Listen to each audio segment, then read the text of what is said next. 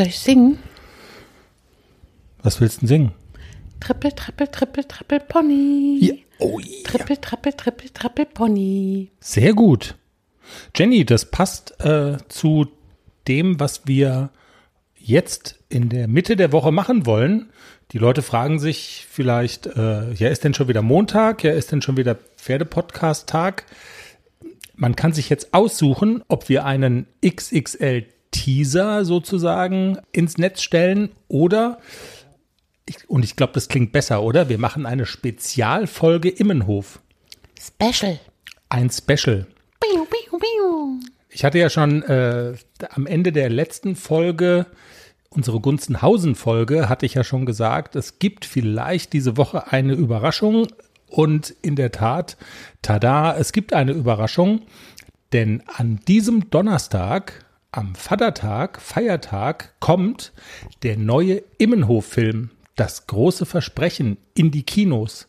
Und wir hatten die große Ehre, das große Vergnügen, mit der Regisseurin, Drehbuchautorin, Produzentin Sharon von Wietersheim über ihren Immenhof-Film zu sprechen. Ein sehr spannendes Gespräch. Und wir haben versprochen, dass wir das quasi zum Filmstart veröffentlichen. Und das machen wir jetzt zur Mitte der Woche hin. Also das Immenhof-Spezial in dieser Woche. Aber es kann natürlich keine Folge geben, ohne mal ganz kurz zu fragen, ganz, ganz kurz zu fragen, wie geht's denn der Pferdepodcast Herde? ACDC, der ja beim großen Haflinger-Event in Gunzenhausen im Einsatz war, äh, Klecks, der sich zu Hause die Augen aus dem Kopf geweint hat, weil sein, weil sein Kumpel ACDC nicht da war. Es gibt noch den kleinen BG, der in Frankreich im Kindergarten steht. Es gibt äh, Globus, den Rentner. Hast du deine Lieben denn also nach der Rückkehr aus Gunzenhausen schon mal also alle sozusagen kurz in Augenschein nehmen und begutachten können? Geht's allen gut? Ja, es geht allen gut. Und der Klecks hat auch seine Augen noch. Er hat gar nicht so viel geweint. Hat sich jemand um Klecks gekümmert? Ja, meine liebe Stallnachbarin Simone hat, ihn, hat sich sehr, sehr gut um ihn gekümmert. Ich bin ganz dankbar und Klexi war, glaube ich, auch ganz happy. Ach komm, sehr schön. Im Pferdekindergarten warst du auch?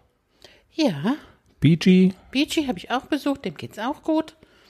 und von Globus gibt's ja jeden Tag Videos und Genau, Hat er da noch- braucht man eigentlich nie hinfahren, weil da gibt's immer Fotos und Videos. hat er noch seine Schimmeline am Ah, Start. Das weiß ich jetzt nicht. Nee, es war ein braunes, glaube ich, an seiner Seite. Okay, also wir Aber müssen uns vielleicht war das auch Zufall. wenn Globus einen Instagram-Account hätte oder wie heißen denn diese komischen Apps, wo man so, weißt du Tinder. so, ja, also diese Dating-Apps, Tinder und so, Premium, was würde denn da, was würde denn da unter Beziehungsstatus stehen? Es ist kompliziert. Okay, es ist kompliziert. Sehr schön. Aber es geht allen gut und wir werden natürlich über alle in der nächsten regulären Folge, die wie immer am kommenden Montag erscheint, dann auch sprechen. Und ich würde vorschlagen, damit kommen wir dann zum äh, großen Immenhof Spezial. Wir haben Sharon von Wietersheim im Interview. Wir freuen uns sehr, weil Jenny, wir sind auch große Immenhof-Fans und zwar also auch von den neuen Filmen, aber vor allen Dingen, wir haben noch diese ganz alten Filme in unserer DNA, ne? so 70er Jahre und so. Letztes Jahrtausend muss man ja sagen, wir sind alt, aber wir kennen das noch. Ja, absolut. Und ich war ein, also ich war auch ein Immenhofkind. Also ich kenne das als Kind genauso wie die Immenhof-Mädels. Barfuß in kurzen Hosen, nur schnell das Tränzchen auf das Shetty-Pony geschnallt und dann ab geht's. Dann sind wir wild durch die Wälder galoppiert. Und sind auch gestürzt und hatten Spaß, sind ins Wasser geritten. Also ich kenne das auch selber, so wie das in diesen alten Immenhof-Filmen einfach war, dass man als Kind Spaß hat mit den Ponys. Heute wäre das, glaube ich, gar nicht mehr so möglich, wie wir das damals gemacht haben. Unsere Eltern haben uns halt einfach ziehen lassen und es ist nie was passiert. Und wenn was passiert ist, ah ja, Arm gebrochen oder so, wurde wieder geflickt, nicht so schlimm, brauchst nicht heule, wird wieder gut. Wir waren ja jetzt bei dem Turnier in Gunzenhausen und haben da ja auch auf so einem, also wenn man so will, dieses Hotel und so weiter, dieses ganze Turnier findet ja rund um so einen Hof statt. Also so ein bisschen, so ein kleines bisschen im Hof ist das ja schon auch gewesen. Absolut. Und das ist ganz nah am Altmühlsee und das ist so ein Reiterhof, der auch schon so etwas in die Jahre gekommen ist. Aber das ist noch so, wie das früher war. Also so ein altes Stallgebäude und auch viele Ponys auf dem Hof, auch Großpferde. Und es gibt ganz, ganz viel Wiese, Wald und Wege und See, wo man halt reiten kann. Also es ist wunderschön dort. Wir gehen rein ins Interview mit Sharon von Vitersheim. Immenhof, das große Versprechen. Ab diesem Donnerstag in den Kinos und Sharon jetzt bei uns im Pferdepodcast. Wir freuen uns total, dass du heute bei uns bist. Hallo Sharon. Ja, ich freue mich auch. Vielen Dank. Frau von Dietersheim, zunächst mal herzlichen Glückwunsch. Ihr Film, die nächste Immenhof-Fortsetzung kommt ja in Kürze in die Kinos. Wie froh sind Sie denn, dass es jetzt endlich so weit ist? Denn wenn ich das richtig in Erinnerung habe, sollte das ja eigentlich schon viel früher der Fall gewesen sein. Und ähm, dann hat Ihnen die äh, Corona-Pandemie so ein bisschen einen äh, Strich durch die Rechnung gemacht, ne? Ja, ja, das ist richtig. Also wir hatten drei äh, Starttermine und ich habe mich wahnsinnig gefreut über den im Januar, weil wir sind ja gestartet mit dem ersten Teil am 17. Januar und da hatten wir ja wirklich ganz, ganz viele Zuschauer und das war natürlich toll im Winter, da gehen halt die Leute auch gerne ins Kino, Sommer ist natürlich immer ein bisschen äh, schwierig oder schwieriger, ne? weil wenn es geregnet hm. hat, dann auf einmal ist Sonne, dann sagen die Leute, ach, den kann ich mir ja irgendwann anschauen also das war für uns dann schon diese dreimal Verschiebung, äh, ist natürlich ein Act, aber den haben natürlich auch alle anderen äh, durchgemacht, alle anderen Filmemacher.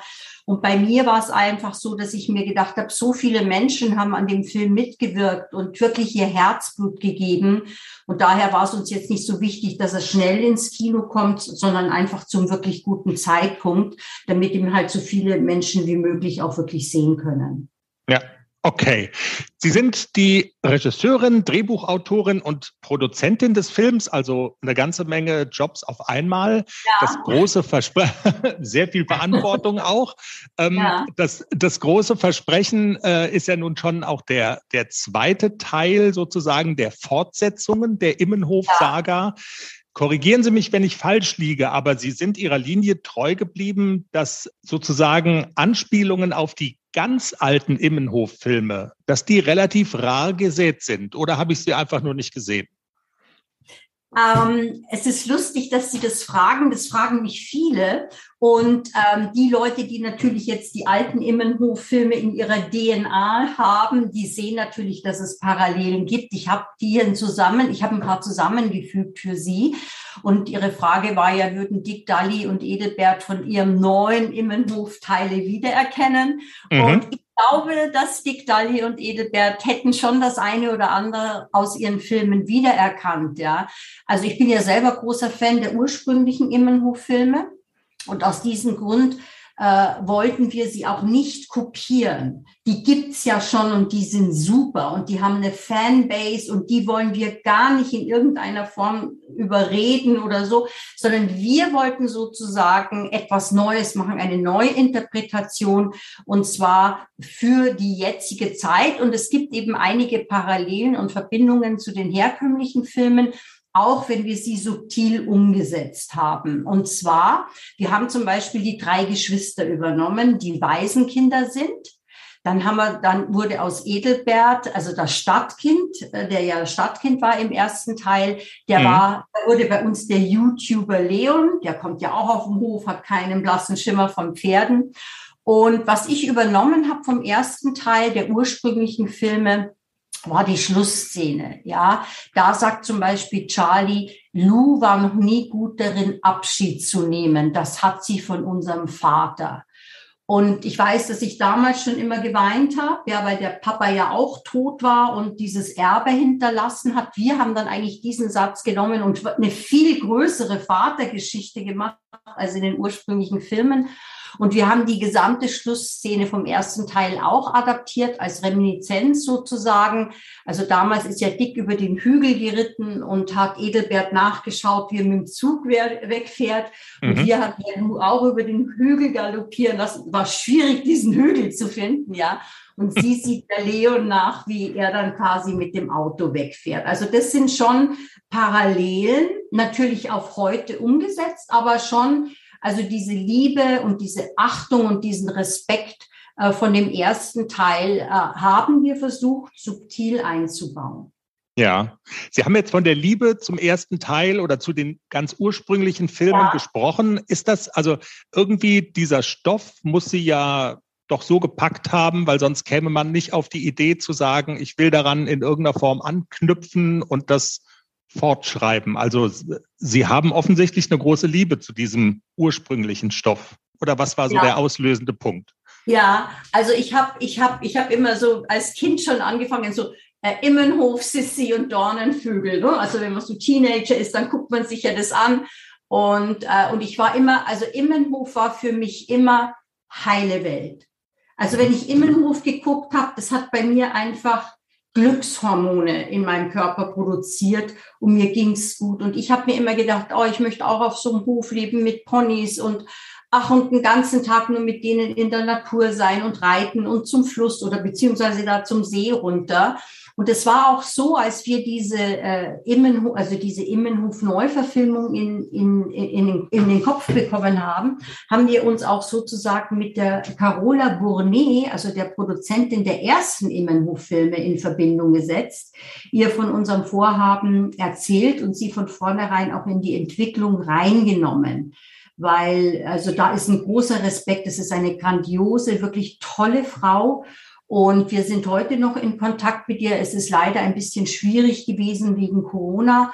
Und, aber wir werden ihr jetzt zur Premiere auch einen Link schicken, äh, weil sie kann jetzt gerade nicht ins Kino gehen, dass sie den Film zeitgleich mit der Premiere sehen kann zu Hause. Und wir lieben sie sehr. Und äh, die Carola Bonnet hat eben so viel Liebe in diesen Film gesetzt. Und das war eigentlich für uns der Marshallplan, dass wir gesagt haben, das wollen wir auch. Also diese Liebe zwischen Mensch und Tier und dieses letzte Paradies. Und diese Oma Jansen hat ja sozusagen die Elternrolle übernommen und hat den Kindern ja ein Zuhause geschenkt auf dem genau. Innen. Und das wollten wir eigentlich auch, dieses Heimat- und Zuhausegefühl. Mhm. War das schwierig, die Menschen oder Menschen davon zu überzeugen? Also es ist ja die eine Sache, dass man selber diese Idee für sich entwickelt und ähm, dass der Wunsch reift und eine Vorstellung davon, wie man es auch umsetzen kann. Aber man muss ja dann, denke ich mal, auch Leute davon überzeugen, mitzuziehen. Das kostet ja auch eine Menge Geld. War das dann schwierig oder waren die Leute, die Sie da überzeugen mussten, also ließen die sich auch überzeugen? Na, es, es war eigentlich so, es gab kaum jemanden, der den Namen natürlich nicht schon kannte. Also, mhm. also die Immenhof, auch Leute, die mit Pferden nichts am Hut hatten, irgendwo so ganz, ganz hinten äh, flammerte noch was im Gehirn. Und es war, und vielen war es natürlich ein Begriff nach wie vor.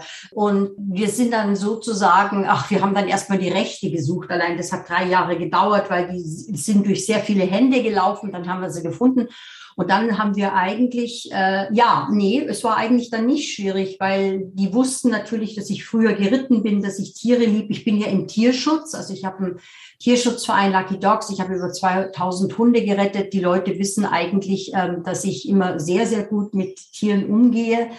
Und äh, die haben sich dann gedacht, die wird schon das Richtige machen. Also ich finde auch wichtig, wenn man so ein Thema macht, muss man, wenn man halt jetzt kein Reiter ist und keine Erfahrung hat, wirklich gut recherchieren und hm. müssten dann noch jemanden drüber schauen lassen, äh, der wirklich Fachmann ist. Wir haben zum Beispiel beim ersten Teil äh, Monty Roberts, also den Pferde äh, Horsemanship äh, Master, ja, ja äh, drüber schauen lassen, äh, so äh, richtig ins Englische, ähm, ins Englische übersetzt, damit er noch seinen Kommentar abgibt. Und beim zweiten Film jetzt haben wir zum Beispiel die Island, hat die hat die äh, Carola gesagt, ja, aber die Isländer brauchen auch isländische Namen. Dann haben wir isländische Namen gesucht und haben den Isländern die isländischen Namen gegeben. Also äh, wir sind da in einem guten Verbund von vielen Menschen Menschen, die uns einfach vertrauen und auch helfen. Ja. Okay. Hat das eine Rolle gespielt in Ihrer Arbeit? Weil, also wir haben ja jetzt eben gerade schon auch äh, länger über die, über die historischen alten Immenhof-Filme gesprochen. Ähm, und Sie haben auch schon gesagt, Sie wollten es nicht kopieren, sondern Sie wollten es weiterentwickeln, Sie wollten es in die heutige Zeit bringen dann schauen sich Menschen ja mit unterschiedlichen Erwartungen so einen Film an. Da gibt's dann die Fraktion, Sie haben das vorhin so schön formuliert, mhm. die die alten Immenhof-Filme in ihrer DNA haben. Die wollen, ich ahne mal so dieses Gefühl, was Sie auch beschrieben haben, vielleicht einfach wiedersehen, wiederhaben. Auf der anderen Seite wir hatten es davon, sollen die neuen Filme natürlich auch aus sich selber heraus funktionieren, modern sein, eine neue Geschichte bieten. Inwieweit hat das eine Rolle gespielt, so dieser, dieser Spagat vielleicht auch, ähm, diese, diesen unterschiedlichen Erwartungen einfach äh, gerecht zu werden? Hat das eine Rolle gespielt in Ihrer Arbeit oder hat es einfach funktioniert? Wie sind Sie damit umgegangen? Also es ist, das ist eine sehr gute Frage und äh, wie gesagt, wir wollten ja die alten Immenhof-Filme nicht ersetzen, sondern wir wollten sie vorführen.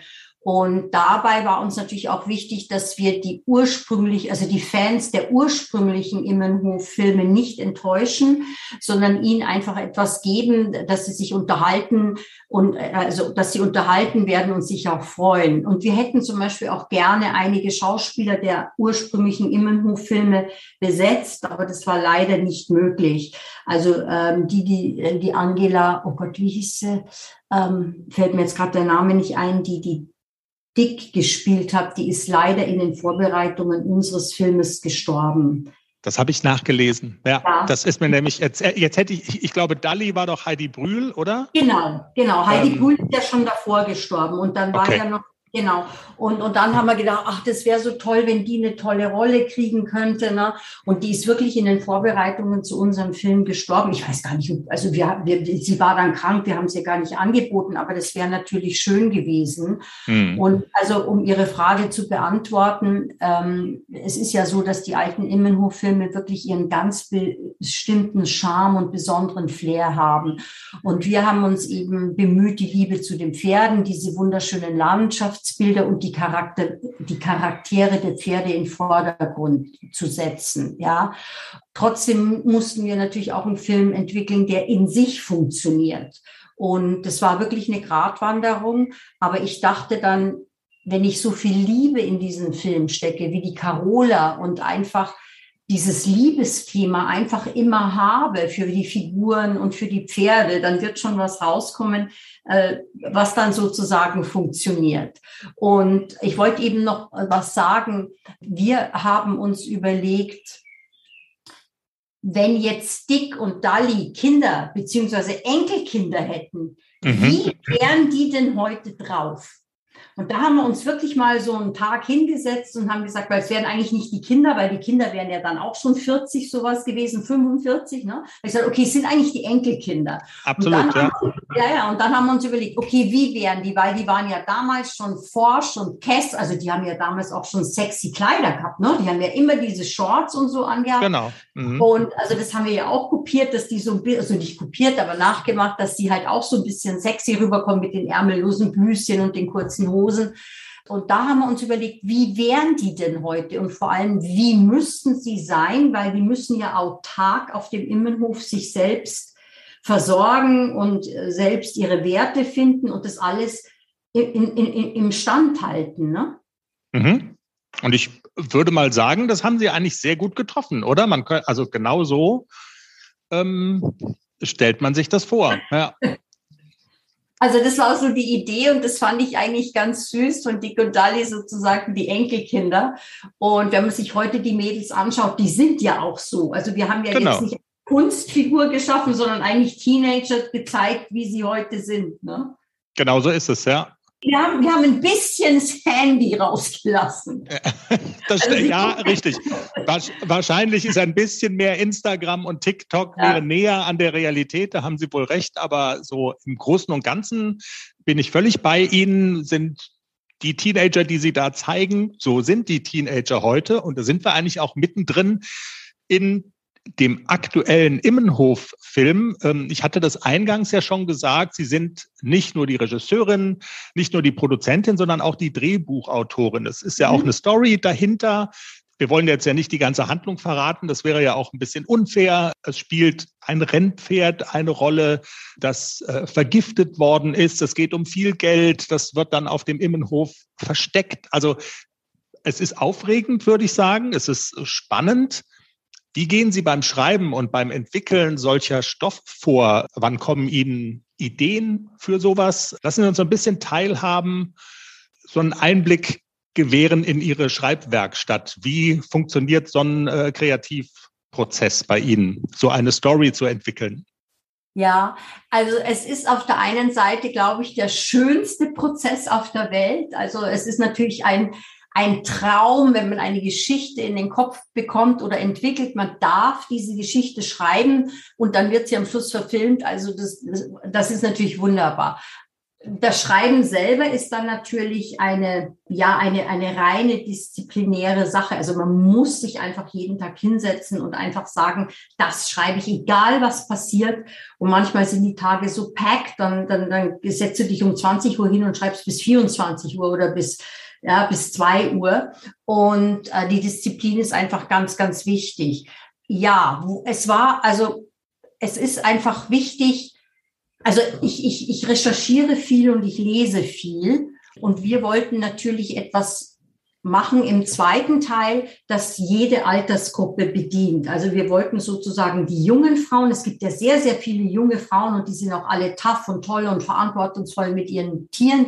Die wollten wir haben, so die Anfang Mitte 25-Jährigen. Wir wollten natürlich auch die Kinder haben, wofür die Emmy steht.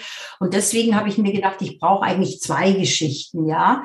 Und ähm, das war eben so, dass wir das aufgeteilt haben auf die Emmy und auf die Lou sozusagen, während Lou sich um die Tiere kümmert, die wirklich in Not sind und ganz schnell Hilfe benötigen, sorgt Emmy mit ihrer pragmatischen Art für die Turbulenzen und den Witz in der Geschichte. Ja, sie ist halt klug und kennt natürlich jeden Gesichtsausdruck ihrer Schwester und lässt sich nichts vormachen. Und das ist hm. natürlich etwas, was toll ist, weil du weißt, der Zuschauer weiß von vornherein, die kommt schon drauf. Also ein Geheimnis vor ihr geheim zu halten geht nicht.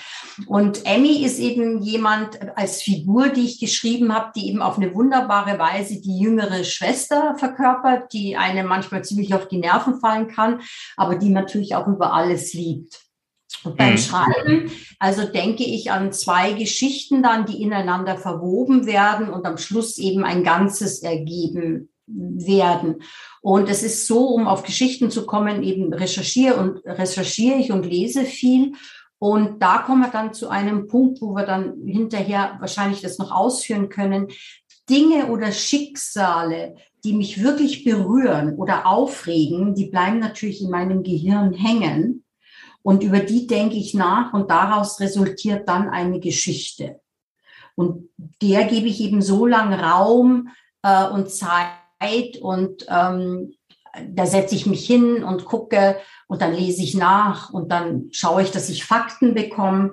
Und, ähm, und dann brauche ich aber natürlich auch immer noch Elemente, äh, die den Zuschauer sozusagen auch eine Leichtigkeit vermitteln und eine Liebe und eine große Emotionalität. Und das ist eigentlich die, die Aufgabe, dass man das so miteinander verquickt, dass man zwar emotional mitgeht und interessiert ist, aber dass man jetzt auch nicht niedergebügelt wird vor lauter Schwere, sondern dass man ja. eben auch diese Leichtigkeit erhält. Ne? Wenn Sie sagen, dass Sie viel recherchieren und dass ähm, es Dinge gibt, die sie aufregen und die ihnen dann auch im, im Kopf bleiben und sie sich dann weiter damit beschäftigen. Also wenn wir jetzt zum Beispiel bei, der, bei dem einen Hauptstrang ihrer Geschichte bleiben, das ist dieses äh, vergiftete Rennpferd. Also gibt es da mhm. eine Gibt es da eine reale Geschichte, die tatsächlich äh, passiert ist, die dem sozusagen zugrunde liegt? Ja, also wenn man ins Internet geht, äh, ist es so, dass ganz, ganz, also ganz, ganz viele, dass einige Pferde, Champions, ganz, ganz große Galopper äh, versucht wurden, äh, zu, also äh, wo man versucht hat, sie zu vergiften. Einige wurden auch vergiftet.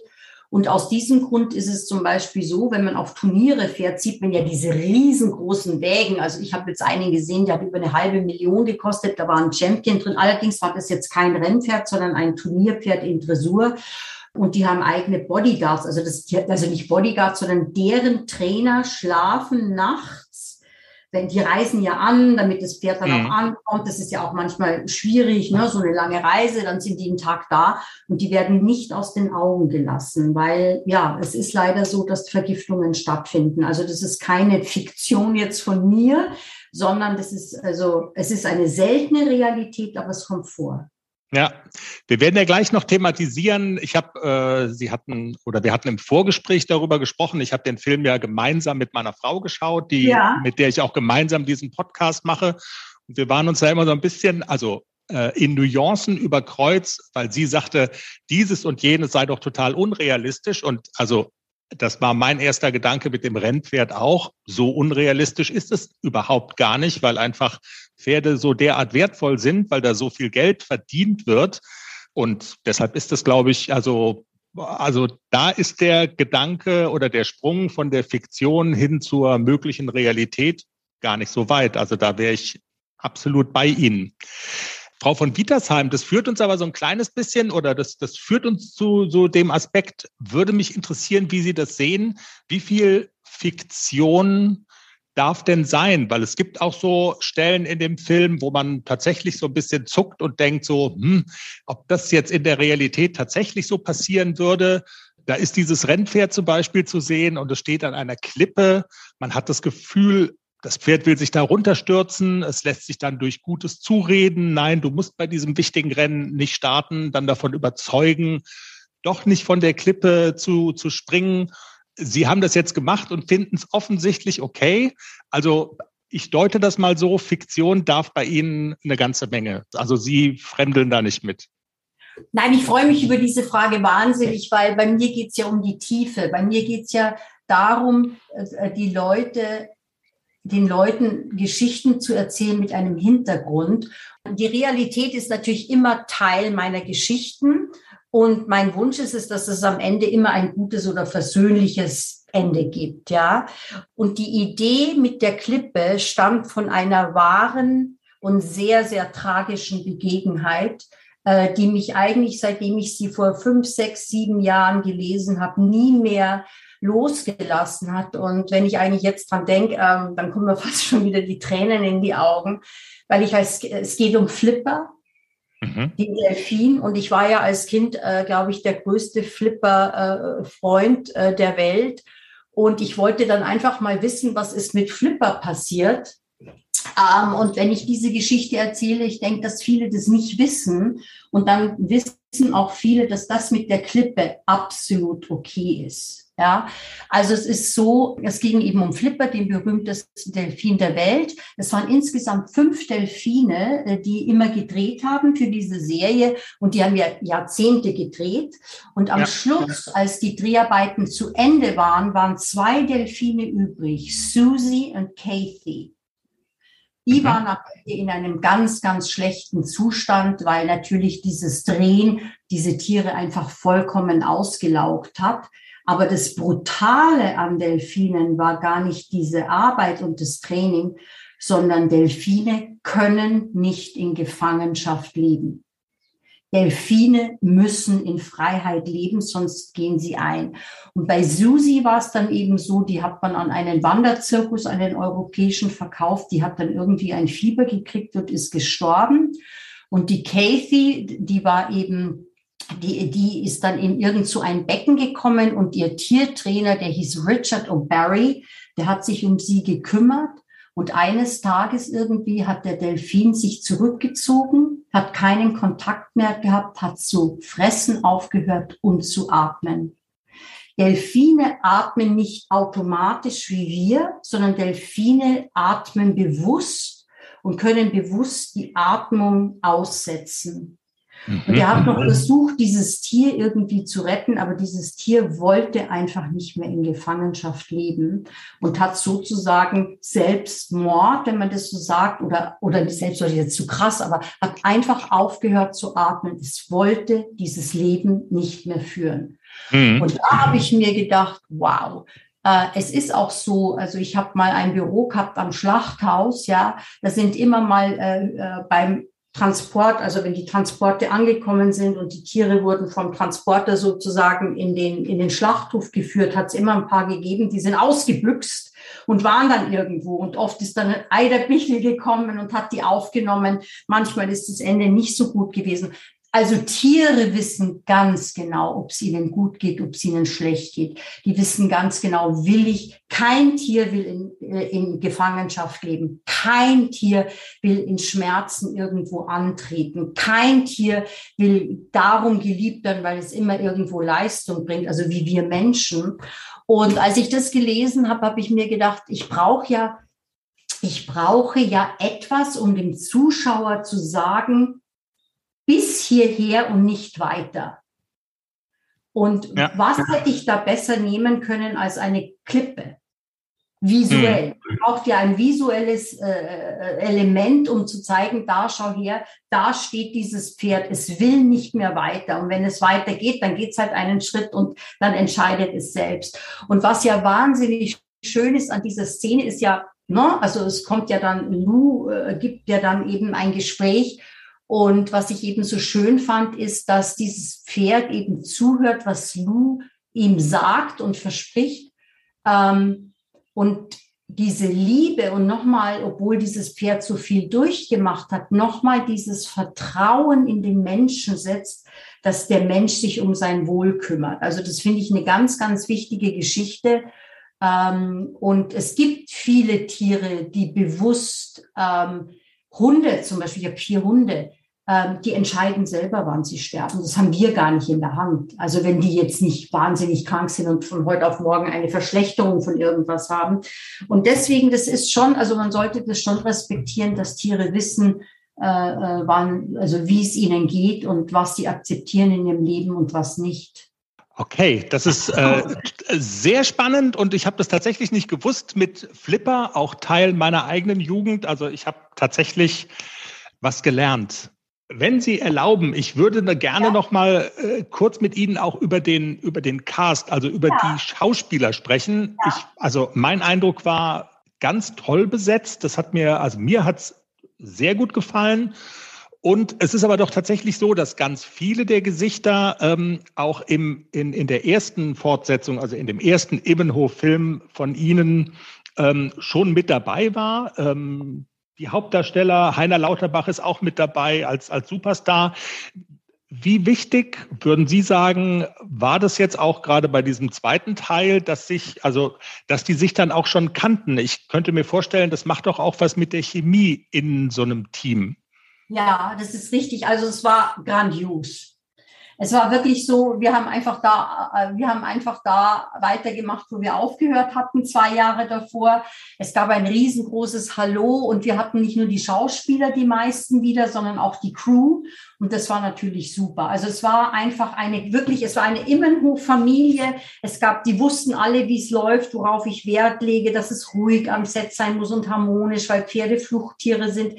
Da war so ein bestimmtes Spirit drüber. Es war ein wunderschöner Sommer. Es war wirklich dieses Ibiza-Feeling und, und, und, und dieses Freiheit und Liebe und Verständnis. Also es war, es war wahnsinnig schön. Es wurde ein bisschen natürlich erschwert durch Corona. Das hat uns natürlich viel Zeit genommen. Wir haben dreimal mhm. in der Woche getestet und alles. Aber menschlich muss ich sagen, war das toll. Also Heiner ist einfach so ein Profi und äh, der, der ist halt wie eine sichere Bank. Ne? Und mhm. äh, Mädels liebe ich ja eh, es ist ja deren Geschichte und man darf nicht vergessen, die Hauptdarsteller sind ja die Pferde und äh, die haben auch super performt. Ja, und Sie haben es gesagt, also die Pferde spielen ja eine, eine ganz zentrale Rolle in dem Film, in den Filmen. Deshalb ahne ich mal, dass die Hauptdarstellerinnen und Hauptdarsteller, die viel mit den Pferden zu tun haben, auch mit Pferden umgehen können.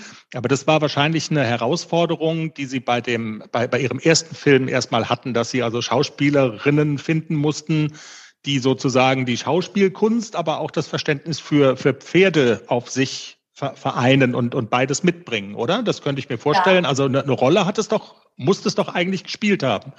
Also wir haben, wir haben äh, bei, bei Lou haben wir zweieinhalbtausend Schauspielerinnen gecastet.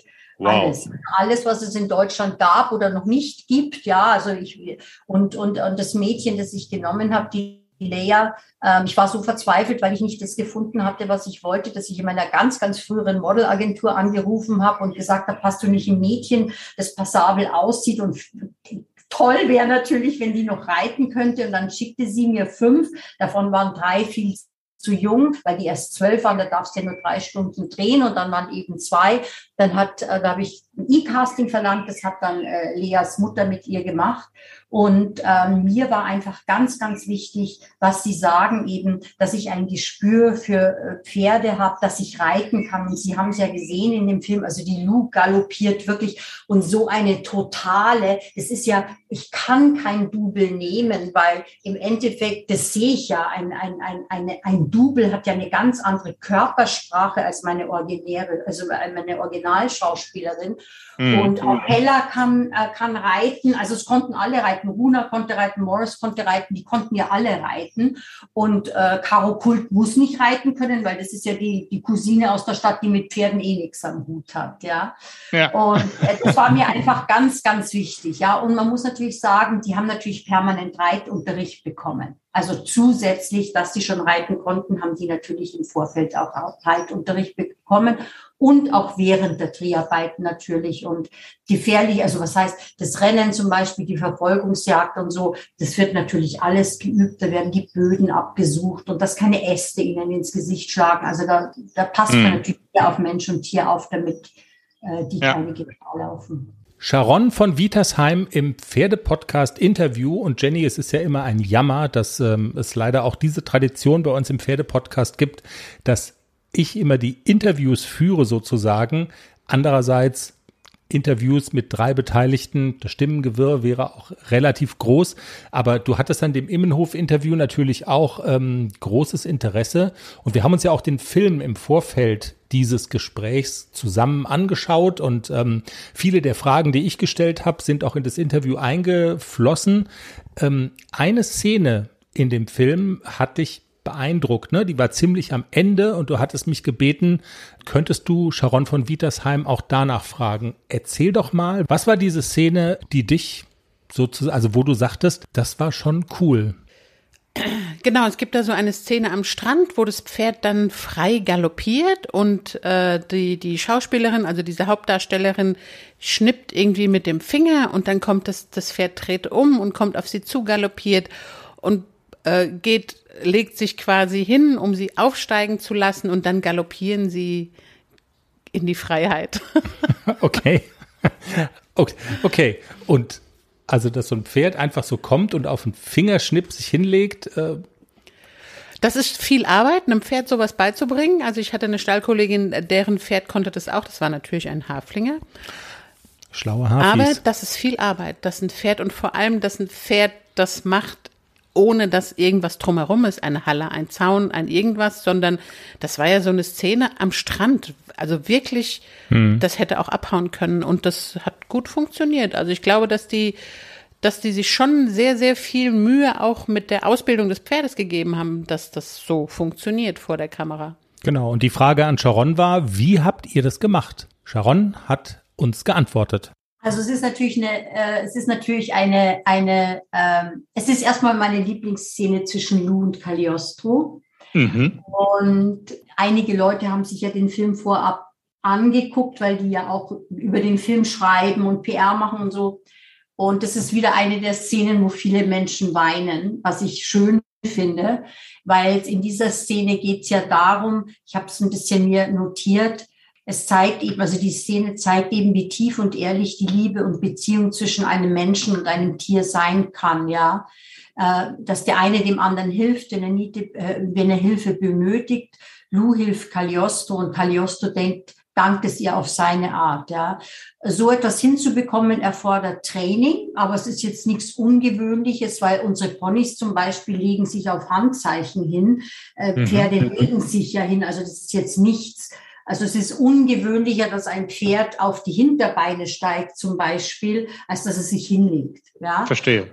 Genau. Äh, wichtig war einfach nur beim Hinlegen, dass es eben liegen bleibt, wenn Lou dann, also genau, ich will jetzt nicht die Szene erklären, aber man muss halt einfach aufpassen, dass da nichts passiert, dass es sich sorgfältig hinlegt und auch sorgfältig wieder aufsteht. Ähm, aber da war ja Sand, also das war ja alles ganz weich und das war einfach nicht, äh, die Trainerin hat es einfach mit ihm fünf, sechs Mal gemacht. Äh, und dann hat es einfach auch beim Dreh geklappt. Das ist eh das A und O beim Drehen.